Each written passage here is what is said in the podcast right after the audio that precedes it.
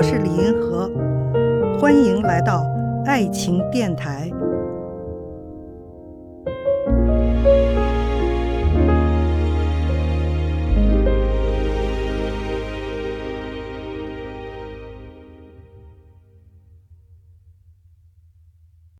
近几年，越来越多的媒体在强调自我独立，但是在五年前，这个词儿还是很鲜见的。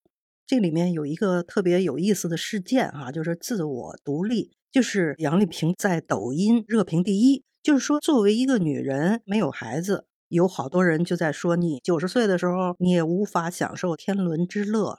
说她你不生孩子的话，就等于你的人生很失败。好多人就说，一个女人最大的失败就是不婚不育，种种的看法吧。而我觉得呢，为什么我很赞赏这个杨丽萍的选择？哈，就是她作为一个独立的自我。如果说一个女人没有孩子，她晚年能不能幸福啊？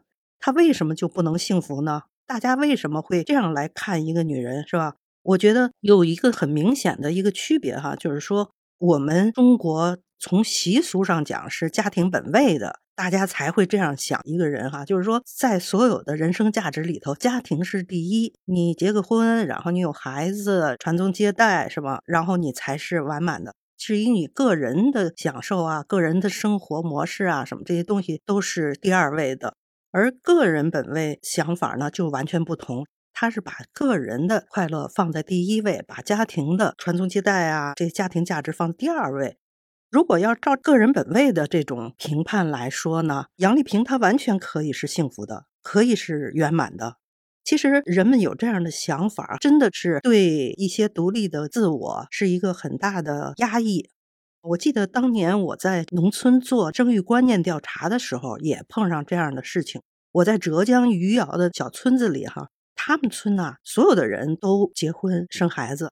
就是有一位老先生，他一个人，他终身未婚，在村边上坐在那边看果园儿，他成全村的可怜的对象。就是说，他这一生好失败呀！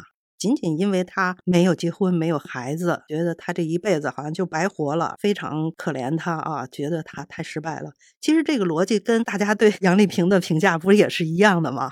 都来自这种家庭本位的文化。家庭本位的文化呢，对于一个人哈，他可以不生孩子，可以不结婚，可以选择一个独自圆满的人生，这一点他就不能容忍。你再成功，你再美，只要你没生孩子、没结婚，那你就是失败的。这种想法哈，实际上是很长时间、几千年形成的。咱们这样一个非常看重家庭价值、非常看重生育价值、非常看重传宗接代的这么样一种文化里头呢，他对个人的压抑。现在西方有超过半数的人口是独居的，那他们怎么就不会因为他是独居的还是结婚的作为标准来评判他成功不成功啊？他这个人生是痛苦的还是快乐的？人家就没有太大的这种压力，在中国呢，我觉得杨丽萍遭遇的这种打压哈，这种谩骂呀，有的人嘲笑啊什么之类的，这些都是一种来自特定的文化对自我的这种压迫。所以我说我非常赞赏她呢，就是说她是一个独立的自我，她选择她自己的人生，她的生活方式，她的人生价值。完全可以自圆其说，他可以有一个非常完满的生活和非常完满的内心世界。她完全可以是一个既美丽又快乐又成功的女人。我觉得“失败”这个词儿绝对跟她没有什么关系。仅仅因为没有孩子啊、没结婚啊什么的，就说她是失败的，这是一种非常错误的看法。而人们能够有这样的舆论看法，哈，我觉得实际上就是对自我的压抑。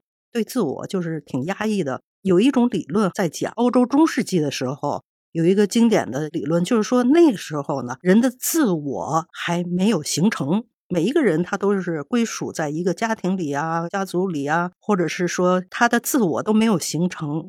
所以我常常说，中国从农业社会到工业社会到现代化社会，正是处在一个向欧洲从中世纪走向现代社会的这样一个过渡过程中。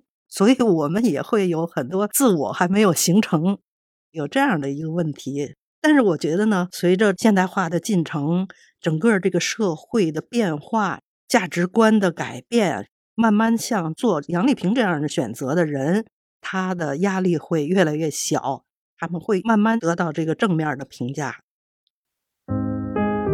看见爱，感受爱，遇到爱。我是李银河，我们下期再见。